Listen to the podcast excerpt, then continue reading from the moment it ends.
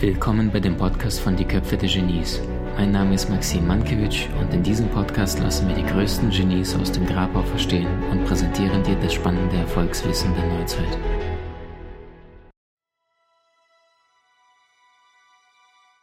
Ich möchte mit einer kleinen Geschichte starten. Ein westlicher Tourist ist unterwegs nach Asien. Er sucht einen Zen-Meister. Und der Zen-Meister lässt den westlichen Touristen ein wenig warten, so dass der sich schon ein wenig wundert, warum das Ganze dann so ewig dauert.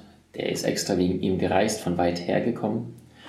Und der Meister begrüßt ihn und sagt, du, pass auf, ich habe in zwei Tagen Zeit für dich. Dann kommst du mal zu mir und komm du zunächst in meinem Land an und fühl dich willkommen. Gesagt, getan. Der Tourist ist die ganze Zeit in seinen Gedanken beschäftigt, kommt aus der westlichen Welt. Erfolgsprinzipien, weiter, größer, schneller, Antrieb. Ähm, nach zwei Tagen ist der Tourist halbe Stunde schon vorher da, steht vor dem Raum, vor dem Zen-Meister. Der begrüßt ihn und sagt, bist du angekommen? Der sagt, wie euch, denke schon, jetzt bin ich hier seit mindestens zwei Tagen im Land, das passt schon. Und der Tourist stellt die Frage, Meister, was ist die Formel des Glücks? Wie werde ich glücklich? Wie werde ich endlich ankommen? Wie kann ich endlich meine Meisterschaft leben und mit mehr Leichtigkeit und Selbstbewusstsein durchs Leben gehen? Der Meister antwortet zunächst einmal nicht. Das verunsichert unseren westlichen Touristen ein wenig. Also vergehen fünf bis zehn Minuten, der schaut ihn die ganze Zeit erwartungsvoll mit den Augen an, nickt fast schon ein wenig mit dem Kopf im Sinne von, und Meister, hast du eine Antwort für mich? Doch dieser sagt nichts. Jetzt packt der Tourist nach sieben, acht Minuten wieder seinen ganzen Mut zusammen und sagt, ja Meister, haben Sie denn nun einen Rat für mich oder nicht? Also Zeit ist schon relativ wertvoll. Äh, möchten Sie mir dann antworten oder nicht? Der Meister schaut ihn kurz mit den Augen an, lächelt ihn an und bleibt weiterhin schweigend. Es vergehen wieder fünf Minuten, nochmal fünf Minuten, Viertelstunde ist vorbei. Unser westlicher Tourist wird immer unglücklicher und denkt sich, das gibt's doch gar nicht, der spielt hier mit mir Ping-Pong, fühlt sich in seinem Ego angegriffen von einem, der so gut wie gar kein Ego hat. Und nach knapp Viertelstunde platzt dem westlichen Tourist die Ader. Also es gibt's doch gar nicht. Du lässt mich hier einfach warten, lässt mich voll auflaufen. Ich komme doch hierher, hab doch einfach eine ganz normale Frage und du kannst sie mir nicht einmal beantworten. Darauf lächelt wieder der Meister an und sagt, magst du Tee? Da sagt der Tourist, ja klar, aber was hat meine Frage jetzt mit Tee zu tun? Der Meister antwortet zunächst einmal nicht, greift zur Thermoskanne und fängt an, dem Touristen den Tee in seine Kasse zu gießen. Die Tasse ist allmählich voller und voller, doch vom Abkehr oder vom Wegwenden der Tasse ist keine Spur des Meisters. Im Gegenteil, die Tasse läuft vollständig über und der Meister kippt weiter und weiter und weiter Irgendwann fängt er die Tasse auf den Boden zu laufen, auf die Schuhe des Touristen, dass der vollständig ausrastet und sagt, sag mal, willst du mich ja komplett veräppeln? Springt auf, schreit wütend. Und in dem Moment steht Meister auf und sagt, du willst doch gar nicht wissen, was Glück, Erfüllung, Gelassenheit und innerer Frieden bedeutet. Deine Tasse ist so voll, dass du gar nicht die Chance hast, das, was ich dir mitzugeben und mitzuteilen habe, auch tatsächlich bei dir ankommt. Schon vor zwei Tagen kamst du hier an und du warst noch nicht bereit. Und selbst nach zwei Tagen in einem fremden Land bist du immer noch auf der Jagd nach der Sensation, auf der Jagd nach der Glücksformel, auf der Jagd nach der blauen Pille. Und wenn du so möchtest, verdeutlicht diese Geschichte ganz genau, wie wir versuchen, mit unseren westlichen Erfolgsprinzipien östliche Weisheit und Philosophie hier in unserer westlichen Welt unterzubringen. Viele Menschen sagen dann, ich will nicht nur gelassener sein, sondern ich will gelassener sein als all die anderen. Ich will nicht lächeln, sondern ich will das breiteste Grinsen haben. Die, die coolsten sind sowieso in der spirituellen Szene, das sind die, die dann sagen, äh, ich bin ja so frei vom Ego, aber ich bin viel, viel spiritueller als du. Also muss ich wirklich sagen, also ich bin viel bewusster als du. Aber schon okay, mach mal dein Zeug, meditiere mal weiter. Oder ich kann viel besser meditieren als du. Kennst du solche Leute? Äh, Geschichte Nummer zwei handelt vom ganz anderen Kontinent. Jetzt wechseln wir über Afrika und Atlantischen Ozean rüber nach Südamerika. Und zwar geht es in den wunderschönen Dschungel Brasiliens. Und auch dort ist ein amerikanischer Geschäftsmann, der ist soeben in der Nähe vom Dschungel gelandet. Warum? Der möchte ein Geschäft abschließen bezüglich Mineralien und äh, Schätze im Erdboden. Jetzt gibt es eine kleine Herausforderung. Die Busse in Brasilien sind nicht die zuverlässigsten. Es gab einen Erdrutsch und entsprechend ähm, hat er die Info bekommen, dass jetzt keine Autos und keine Busse in dieses kleine Dörfchen, in diese kleine Gegend entsprechend passieren, damit er sich äh, das vor Ort angucken kann, wofür er ein Geschäft abschließen möchte. Jetzt denkt er sich, das gibt's doch gar nicht. Das ist das Geschäft meines Lebens. Wenn ich das jetzt nicht packe, dann ist die Option weg. Ich muss da irgendwie hin. Ich werde da erwartet. Ähm, und, und, wenn ich nicht aufkreuze, dann ist, ist, das Geschäft dahin. So, jetzt denkt er sich ein wenig nach und ähm, hört von einem anderen Geschäftsmann, der schon in einer ähnlich prekären Lage war, dass dieser Einheimische, also wortwörtlich aus dem, äh, aus dem äh, Dschungel, äh, engagiert hatte, dass diese seine Taschen gepackt hatten, äh, eine rechts, eine links und wenn es da besonders ähm, holprig war, einen Berg zu erklimmen oder eine besonders äh, gefährliche Passage war, mitten im Dschungel, im Amazonaswald, dass diese ihn entsprechend unterstützt hatten äh, bei der Überquerung. Dann denkt er sich, okay, was kosten die? fragt ein anderer Geschäftsmann, der sagt, ach, relativ wenig, für dich ist es äh, ein, zwei Stunden Arbeit, äh, was, was du in den USA verdienst. Sagt er, okay, dann machen wir das. Engagiert die beiden Einheimischen, die im äh, Dschungelwald Amazonas leben und es geht los. Er fragt sie vorher, wie lange brauchen wir dahin zu Fuß? Da sagen sie, Boss, ich schätze so sechs bis acht Stunden, je nachdem, wie gut wir laufen. Sagt er, sechs bis acht Stunden, das wird aber knapp. Aber gut, dann bin ich heute abends wenigstens da und dann passt es. Gesagt, getan.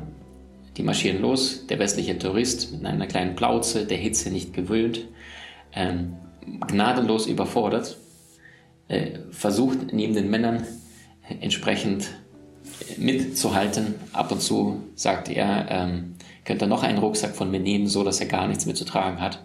Die Männer bejahen das und laufen mit ihm entspannt weiter. Irgendwann gibt es eine Pause, alle machen einen kleinen Halt. Nach fünf Minuten sagt er, auf geht's, auf geht's, weiter geht's. Gesagt, getan. Wieder vergehen zwei Stunden. Ähm, er merkt, die liegen deutlich weit in der Zeit zurück.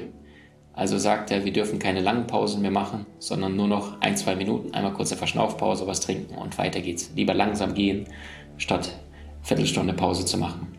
Doch bei der zweiten Pause wundert er sich, dass die deutlich größeren und durchtrainierteren Männer, die mitten im Amazonas-Dschungel leben, sich weigern aufzustehen. Er sagt, Jungs, ihr versteht nicht, ich habe einen Termin, ich werde heute erwartet. Wenn ich heute Abend nicht da bin, ist die Nummer durch.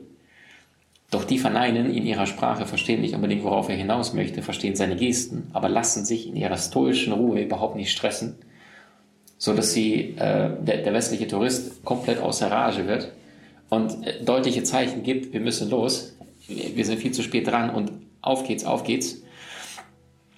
Bis dann der zweite von den beiden Einheimischen dann plötzlich den Mund öffnet und in seiner Sprache mit ihm spricht und sagt, äh, wir brauchen Zeit. Da sagt er, wofür brauchen wir Zeit? Wir müssen los, ich verpasse das Geschäft meines Lebens. Und dann sagt er, Einheimische, du verstehst es nicht. Da sagt er, was verstehe ich nicht?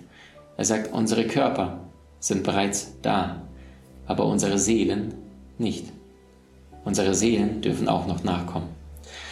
Und das heißt, egal ob du nach östliches ähm, Japan gehst oder komplett fast auf der anderen Seite unserer Erdkugel ins, ins, in den Dschungelwald von Amazonas, von, von Brasilien gehst, grundunterschiedliche naturelle, grundunterschiedliche Optik, grundunterschiedliche Ernährungsweisen, wobei Fisch essen beide, und trotzdem jede Menge Weisheit, die uns manchmal in der westlichen Welt fehlt. Denn wir haben gelernt, was es bedeutet, Industrialisierung ins Leben zu rufen. Wir haben gelernt, arbeite hart, werde Millionär. Wir haben gelernt, größer, schneller, weiter, mehr, mehr, mehr. Und die Frage ist, ist es das wirklich, was uns letztendlich glücklich macht?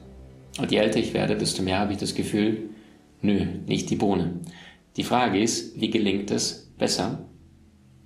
Und die Einladung für dich, äh, die ich aussprechen möchte, ist, Glück als ein Prozess zu betrachten. Bereits vor 2600 Jahren erkannte Buddha, Es gibt keinen Weg zum Glücklichsein. Glücklichsein ist der Weg. Das ist soweit bekannt. Jetzt denken sich einige, hat er nicht einen besseren Spruch auf Lager als ein Glückskeks? Die meisten wissen allerdings nicht, was damit wirklich an sich auf sich hat. Und dazu möchte ich dir mal einladen, ein paar praktische Beispiele zu machen. Also, wenn wir davon ausgehen, dass Glück wirklich Prozess ist, also das heißt, es ist immer da, es ist nichts, was du abschließen kannst, so ist Glück alles andere als etwas, was ein Endziel hat. Ja, Goethe sagte, man reist ja nicht, um anzukommen, sondern um zu reisen. Ich war zum Beispiel vor zwei Jahren in Ägypten und du wusstest vorher schon, du bist da äh, zwei Wochen knapp unterwegs. So, jetzt waren wir in unterschiedlichen Städten, aber du hast ja nicht gesagt, so, äh, wobei es gibt Menschen, die fliegen in den Urlaub und dann sagen, ah, super, nur noch eine Woche, nur noch sechs Tage, vier, drei, zwei, morgen, Schatz, morgen fliegen wir in den Urlaub. Und dann warten sie die ganze Zeit und freuen sich, dass endlich losgeht. Hier sind sie angekommen. Hotel, Sternebewertung, alles richtig, war keine Enttäuschung. 14 Tage, pures Paradies. Sonne, all you can eat. Ausschlafen, Wärme, Freiheit. Yes, das ist das Leben. Tag 13, ähm, noch 13 Tage.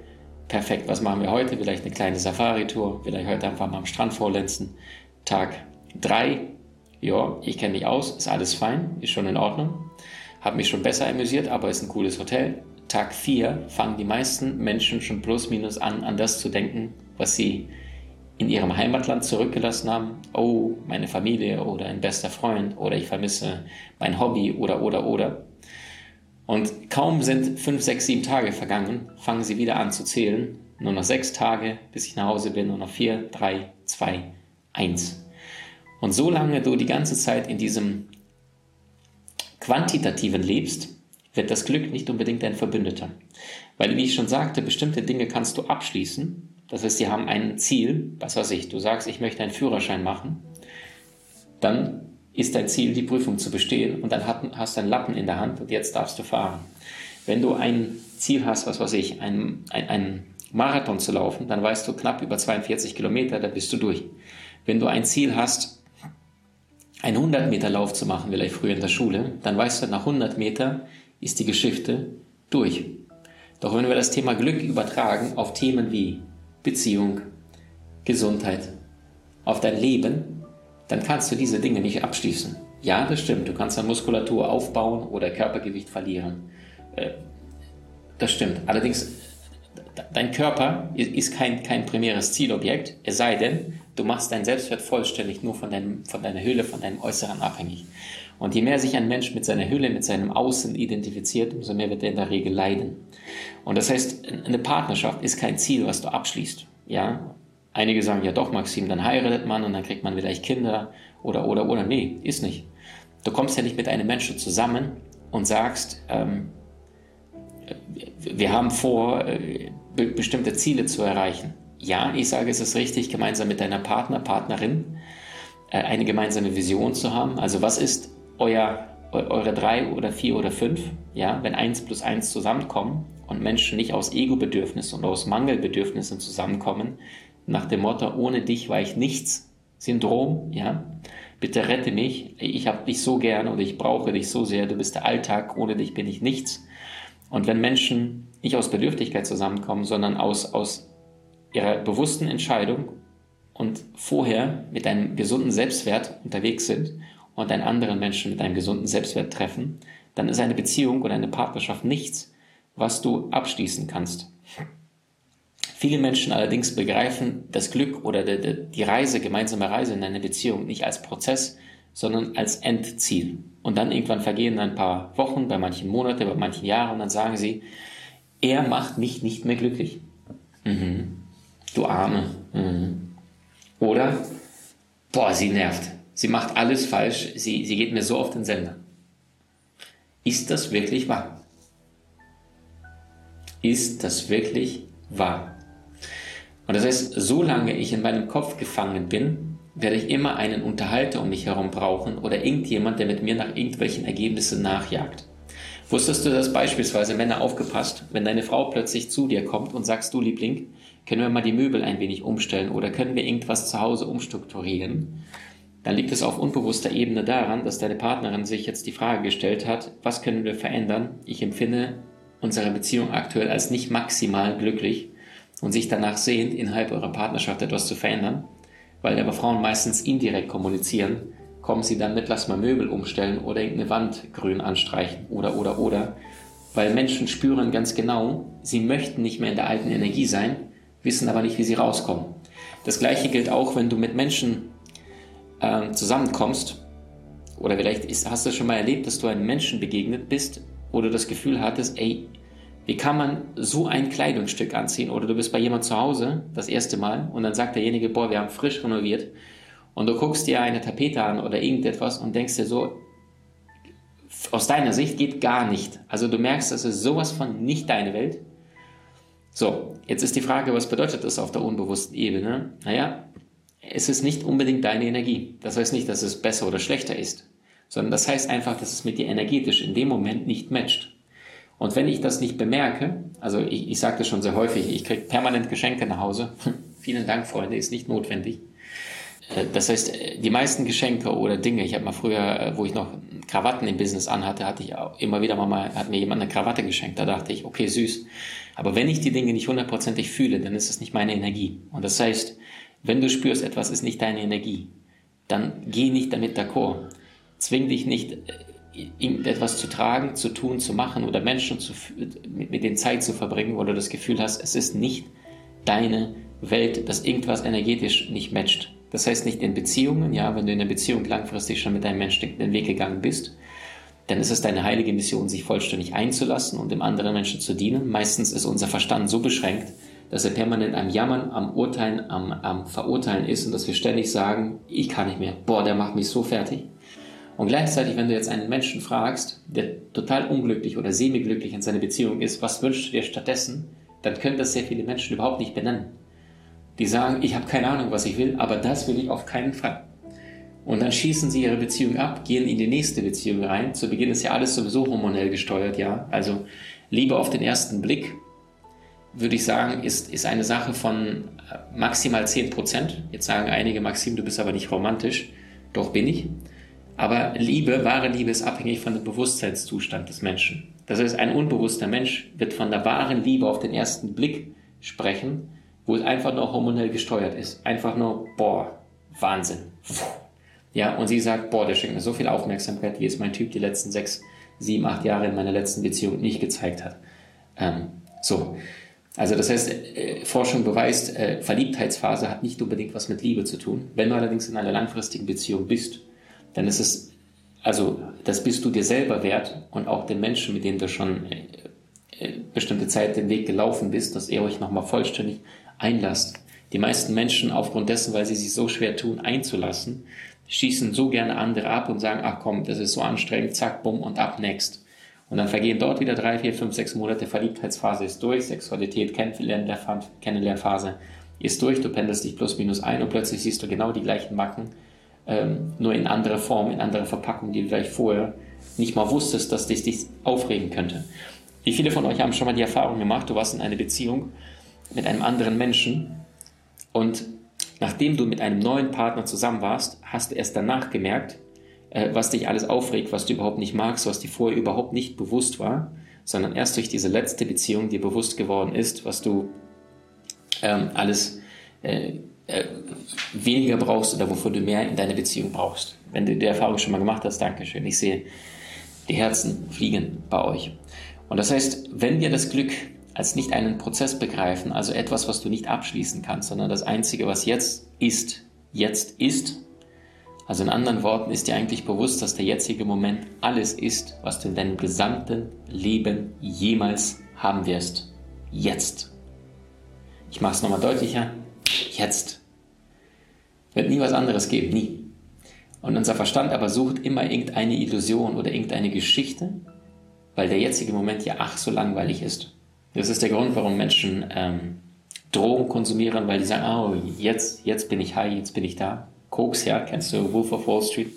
Das ist der Grund, dass die Menschen Bergsteigern gehen, äh, Bungee-Jumping äh, machen müssen, äh, äh, Fallschirm, wobei das würde ich auch sehr gerne machen. Allerdings, wenn ich das nur aus meinem Kick heraus, aus dem Ego heraus mache und sage, hey, jetzt überwinde ich mich und nicht aus der Freude, wie es San Da Vinci vorhatte, aus der Freude am Fliegen und diese Freiheit zu fühlen, dann, dann ist die Frage, was ist dein Motiv? Das ist der Grund, warum manche Menschen mit 270 auf der Autobahn brettern müssen, manchmal in der Nacht, weil die Autobahn da am leeresten ist. Ähm, und für einen kurzen Moment das Gefühl zu haben, jetzt, jetzt bin ich am Leben. Eine winzig kleine Drehung zu viel nach links oder rechts und ich komme von meinem Ziel ab und, und werde nicht überleben. Also das heißt, der Nervenkitzel ist vielleicht ein kurzfristiges Abenteuer, aber sehr selten ein innerer Daseinszustand, der dich auch langfristig nähren, tragen und erfüllen wird.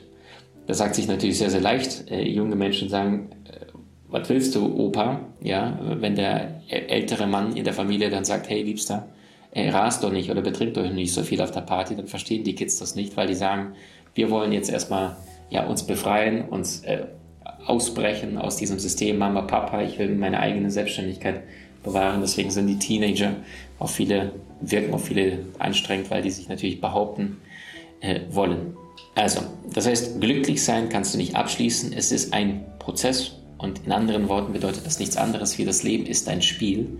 Nur im Vergleich zum Spiel kannst du das Leben nicht gewinnen, du kannst es nur spielen. Wenn wir jetzt dieses, diesen Behälter hier nehmen und ich packe es jetzt in deine ausgestreckte Hand rein und dir die Frage stellen würde, wie schwer ist diese Flasche, dann würdest du wahrscheinlich sagen, Maxim, nicht besonders schwer. Wenn du die gleiche Flasche, den gleichen Behälter, ich schätze mal 600, 700 Milliliter mit der Flasche, mit dem Gefäß zusammen ähm, und ein Steinchen am Boden mit Sicherheit, wenn du das jetzt mit einer ausgestreckten Hand 10 Minuten lang halten müsstest, würdest du sagen, es fordert mich ein wenig heraus. Wenn das Ganze jetzt eine halbe Stunde passiert, wird es mit Sicherheit schon relativ schmerzen. Nach einer Stunde würdest du schreien und sagen, kann ich bitte aufhören? Und das ist genau das Gleiche gilt für dich und deine aktuelle Situation im Leben.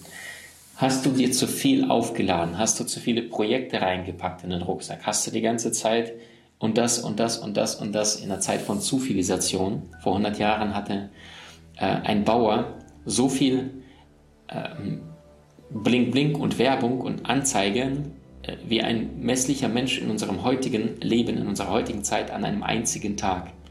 Und das heißt, das macht natürlich etwas mit deinem System, wenn du permanent dir eine Entscheidung unbewusst abverlangt wird. Und Menschen, die die ganze Zeit mit einer ausgestreckten Hand, manche Menschen haben ja sechs Flaschen in einer ausgestreckten Hand, metaphorisch gesprochen, und versuchen die ganzen Bälle gleichzeitig in der Luft zu jonglieren. Wenn du zwei Bälle hast, drei Bälle sage ich noch, du kriegst das hin. Manche Menschen wollen acht, neun, zehn, elf, zwölf Bälle gleichzeitig in der Luft jonglieren. Und die Frage ist, wozu? Wozu? Ich sagte ja äh, neulich erst, ich lasse mich auch coachen und äh, von Menschen, die aus meiner Sicht deutlich weiter sind in ihren jeweiligen Gebieten. Ähm, also ich suche mir da wirklich die, die, die exotischen, die krassesten Menschen. Und dann hat mich mein äh, aktueller äh, Begleiter mal gefragt, hey Maxim, wo möchtest du in zehn Jahren hin? Und ich habe gesagt, wenn ich ehrlich bin, ich habe kein konkretes Ziel, aber ich weiß, dass ich die richtigen Eingebungen bekommen werde. Aber sollte es irgendein konkretes Ziel geben, dann denke ich, dass es in den letzten, in den nächsten zehn Jahren mit Sicherheit aus den aktuell 20 Videokursen in unserer Online-Akademie zu allen Lebensbereichen Gesundheit, Beruf, Beziehung, Spiritualität, Business, Marketing, äh, egal was, was, was, was, was wir in der Schule, im Studium nicht lernen, also praktisches Erfolgswissen, sind 20 Kurse da und ich denke, es werden, habe ich gesagt, noch 20 weitere Kurse dazukommen, so dass wenn ich irgendwann dann äh, 45 bin, äh, dort 40 Videokurse haben. Warum 40? Ich habe am 4.4. Geburtstag und ich, ich, ich versuche entsprechend Dinge meiner Zahl entsprechend äh, zu tun. Äh, so, und ich, ich spüre einfach 40 Kurse. Und dann sage ich das und ähm, eine bessere Antwort ist mir nicht eingefallen. Da guckt er mich nur an und sagt, Maxim, dir ist schon bewusst, dass diese 40 Kurse dich nicht satt machen werden. Und bis dieser Mensch das gesagt hat, war es mir nur nicht so bewusst. Seitdem ist es mir richtig bewusst geworden. Dann habe ich mir gedacht, ja verdammte Axt, recht hat er ja. Und dann, und dann habe ich 40 Videokurse, so what? Ähm, und im Grunde genommen, egal was du im Außen tust, egal wo du jetzt gerade auf deiner Reise bist, es ist nie gut genug. Es ist nie zufriedenstellend aus der Sicht deines Ego-Verstandes, aus der Sicht ähm, von unserem Kopf, aus der Sicht von, von